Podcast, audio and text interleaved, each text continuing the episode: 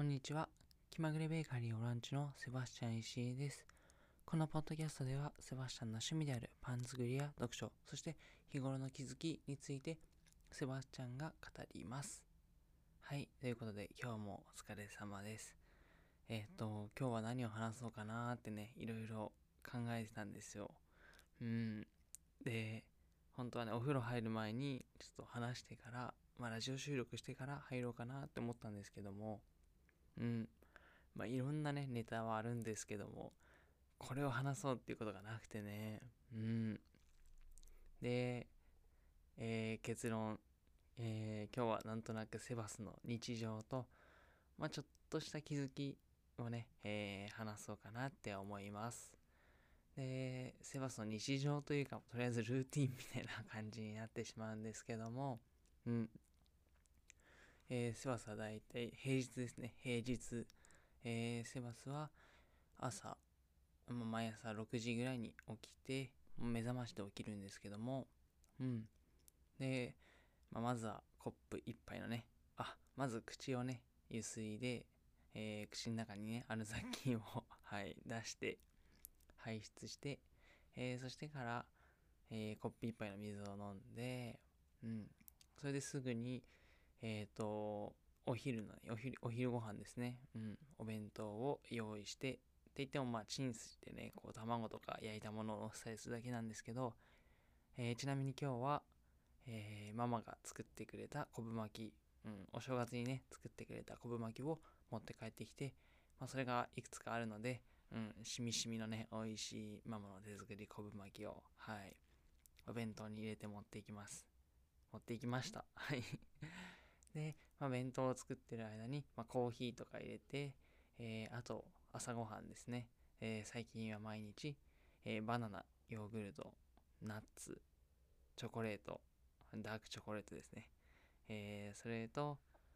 あと、ルバーブジャムですね。セバス、ルバーブがね、大好きなんです。あの酸味がね、本当に好きなんですよね。で、今回買ったルバーブジャム、市販のもので、ちょっとね、甘すぎてあんまり好きじゃないんですけど、ちなみにセバスの大好きなルバーブジャムは、えーママの手作り ルバーブジャムなんですけども、まあまあ、とりあえずルバーブジャムをね、えー地元とか買ってきたので、それをヨーグルトに入れて、うん、あとごまとかね、シナモンとかちょっとかけたり、蜂蜜もね、入れたりとか、入れなかったりとか、うん、して、まあ、あと卵もね、焼いて目玉焼きみたいにして食べて、うん、まあそんな感じですかね、朝は。はい。で、朝ごはん食べて、で、まあちょっと、えー読書ですね。その後読書タイムをとって、うん。それで、まあストレッチとかもして、えー朝行く前にいつもヒートトレーニングっていうね、え4分間のちょっとハードなトレーニングがあるんですけども、まあそれをやって、よし、行くぞってね、思いながら出勤します。で、出勤する時間がだいたい、えー7時50分ぐらいですかね。45分、50分ぐらいに、はい、家を出て、歩いてね、ウォーキングで、えー会社に向かいます。はい。で、うん。まあセバスウォーキング大好きなんでね、えーこのヒートトレーニングから気合を入れて、そのままウォーキングでね、会社に行くっていうのはすごい好きなんですけど、うん。で、えー会社に行くときはいつもね、うーん、まあ、音楽聴くときもありますし、何も聞かないでね、えーイヤホンだけ耳栓代わりにして、うん、今日何しようかなって考えたりとか、なんとなく自分のね、中の葛藤というか、うん、まあ、自分と向き合う時間にしたりしていますね。うん、そういう時間もね、うん、朝のわずかでもね、そういう時間があるとなんか、うーん、まあ、なんですかね。好きなんですよね、考え事っていうのが。うん、純粋に好きなんです。で、えーそれで、えー会社に行って、まあお仕事、えー午前中して、まあ、大体実験とかね、そんなことをするんですけども、うん。で、えー12時から13時、まあ1時ですね、午後1時までが、えーお昼ご飯の時間で、えー、セバスは大体こう、まあ、最初の15分ぐらいでお昼ご飯を食べて、で、その後ちょっと、うん、まあ10分、15分のんびりしてから、えー残りの30分ね、まあ、最近なんですけども、この同期のね、えー友達とおしゃべりしに行きます。はい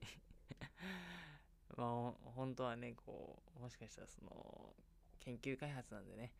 もっと研究に集中しろよとか、できることあるだろうみたいな感じでね、思われる方もいらっしゃるかもしれませんが、セバスにとってはね、この、まあ、30分であろうと、えー、同期というか、まあ、同期じゃなくてもいいんですけども、うん、コミュニケーションの時間っていうのがね、本当に好きというか、うん、ほっとするひとときなんですよね。うん。で、正直言えばもっとね、一日、もうこのお昼だけじゃなくてね、うん、朝も昼も、昼もティータイムとかね、あってコミュニケーションね、取る時間とかあればね、えもっと嬉しいななんて思ってしまうんですけどね。うん。別になんか、このコミュニケーションはこう、深い、深いことを話すとか、そんなことはなくて、えー、純粋にみんなねお、正月何したのとかね、うん、昨日何したのとか、最近の出来事とかね、えー、そういうのをみんなからこう聞いて、うん、なんかそれだけでもね、うん、ほっとするんですよね。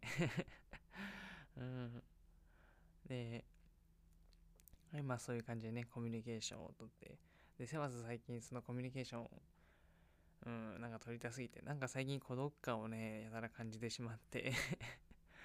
それでコミュニケーションが取りたくて、こう、お昼12時半ぐらいからふらっとこう、車内を歩いて、なんか、おしゃべりできる人いないかなってこう、実はね、探しに行ったりしてます。はい。で、まあ、手ぶらで行くのもなんなんで、こう、コーヒーでもですね、えー、車内に、カフェがあるので、そのコーヒーを買って、こう、ブラッとするっていう 何してるんだっていうね、はい。もう迷惑おじさんですかね で、まあ、でもね、すごい楽しくて、え、今日もお話ししてきました。うん。で、まあ、午後ね、お仕事、まあ、ここもまた実験だったり、データ整理だったり、まあ、いろいろするんですけども、はい、それでまあ5時、えー、夕方5時に、えー、会社を退社と、うん。で、帰りはもちろん歩きで帰って、えー、帰ったらまず、えー、ご飯の準備して、で、その間とかね、えー、ご飯の準備した、で、食べる前とかに、まあ、ちょっとまたこう、トレーニングですかね。元気があれば、ちょっとハードめで、えー、疲れてる時は、まあ、軽めのね、うん、まあ、トレーニングをして、えー、そしてからご飯、あ、にゃんちゃんにね、LINE して、えー、ご飯食べて、その後ね、まあ、お風呂入ったり、ラジオ聞いたり、で、また本読んだり、うん。やっぱ1日2回はね、読書タイムないとセバスはね、やっていけないですね で、こう本読んで、うん。あちなみに言うと、セバスはね、朝は大体こう、まあ、自己啓発というか、実用書みたいなものをね、読みますね。朝ってなんかそうやる気が溢れているので、そういう、なんだろう、まあ、自分の行動力にね、つながるようなものを読むのが好きなんですよね、なんか。うん。で、夜は逆になんかそういうのを全然読む気になれなくて、えー、もっとファンタジーというか小説、小説？うん。そういうストーリー性のね、高いものを、えー、読むのがセバソ日常ですね。はい。で、まあ眠くなったら眠と。あ、あと、朝と夜は必ずね、最近は瞑想してますね。えー、これは自律神経を整えるのにね、えー、とても、うん、まあ役に立つということを聞いたので、はい。瞑想して深い呼吸ができるようにね、頑張ってます。うん。で、まあこれがね、えー、セバスの日常なんですけども、えっ、ー、と、まあその中でね今日気づいたこととしてはうんまあ最近ねセバスよく言ってるんですけどやっぱりねコミュニケーションが大切ってことですね。うん。まあ大切っていうかコミュニケーションって幸せっていうことですよね。うん。でさっきのねお昼に同僚と話すだけじゃなくてもちろんねこう実験してる最中とかうん。まあ本当はね、えー、実験に集中した方がいいんですけど100%ね。うん。っていうのもまあ人ってこうマルチフォーカスってね苦手なんですよね。っていうかできないんですよね。うん。ま、マルチタスクとシングルタスクみたいな、えー、ことはね、えー、よく聞くかと聞くかと思うんですけど。で人はこうシングルタスクタスク？シングルタスク、はい、しかできないみたいなね。でも実際はねマルチタスクっていうのはでき全然できますしうん。えー、例えばこのね音楽聴きながら、えー、勉強するとか、音楽聴きながら、えー、掃除するとかね。うん。まあ、音楽だけじゃなくてもね、いろいろあるんですけども、えー、ただね、集中するっていうことに関しては、えー、一つのことにしかね、やっぱり集中できないと思いますね。うん。っていうのも、こう、意識を向けてね、行うことができるのは一つのことってことですね。要は、シングルフォーカスですね。はい。で、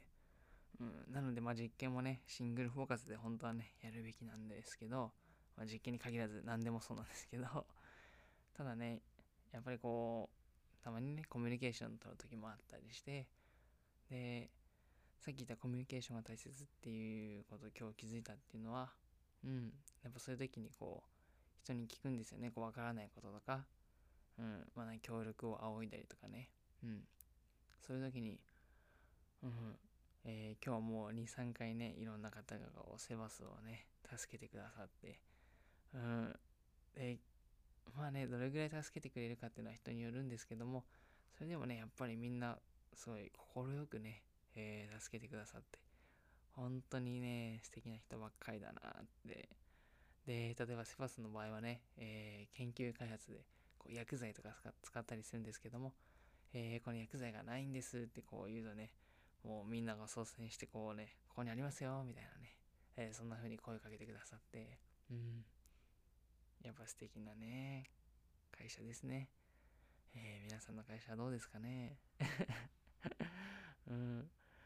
ていうので、まあでもね、えー、そんなことがあって、すごい嬉しかったですし、で、まあ人によってはね、こう、うん、例えばセバスのね、えー、同じチームの上司だったらね、えっ、と、え、提出する資料を、えー、こんな感じでいいですかって言ったら、うん、上司もね、きっと忙しいにもかかわらず30分とかかけてね、えー、訂正して、えー、しかもこう、ここがこうした方がいいよっていうアドバイスをね、たくさんいただいて、本当に学びを得る機会がね、今日はたっぷり、今日もですね、毎日ね、たっぷりたっぷりあるなーっていうのをね、うん、日々実感しております。うん。まあそこはね、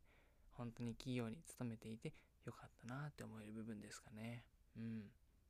で、特にセバスのね、上司は、えー、今日ね、訂正してくださった方は、えー、とにかくね、相手のことを考えるのが得意な方で、相手のことというか、裏の裏をね、考えるっていうのが得意なことで、うん。まあ、すごい深くまで考えられる方で、うん。まあ、例えば開発にしても、うん。あ、企業だとね、えー、グローバル各班とかいろいろね、考えることが多いわけなんですけども、その人はよくね、そこら辺までね、まあ、知識もありますし、よく考えてね、うん、いつも考えてから進めているという、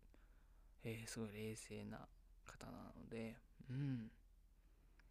すごいいいなーって、ありがたいなーって思いますね。うん。やっぱりね、セバスはラッキーセバスですね。はい、毎日毎日、ラッキーセバスです。はい。ということで、今日も人生は奇跡の連続でした。はい、ありがとうございました。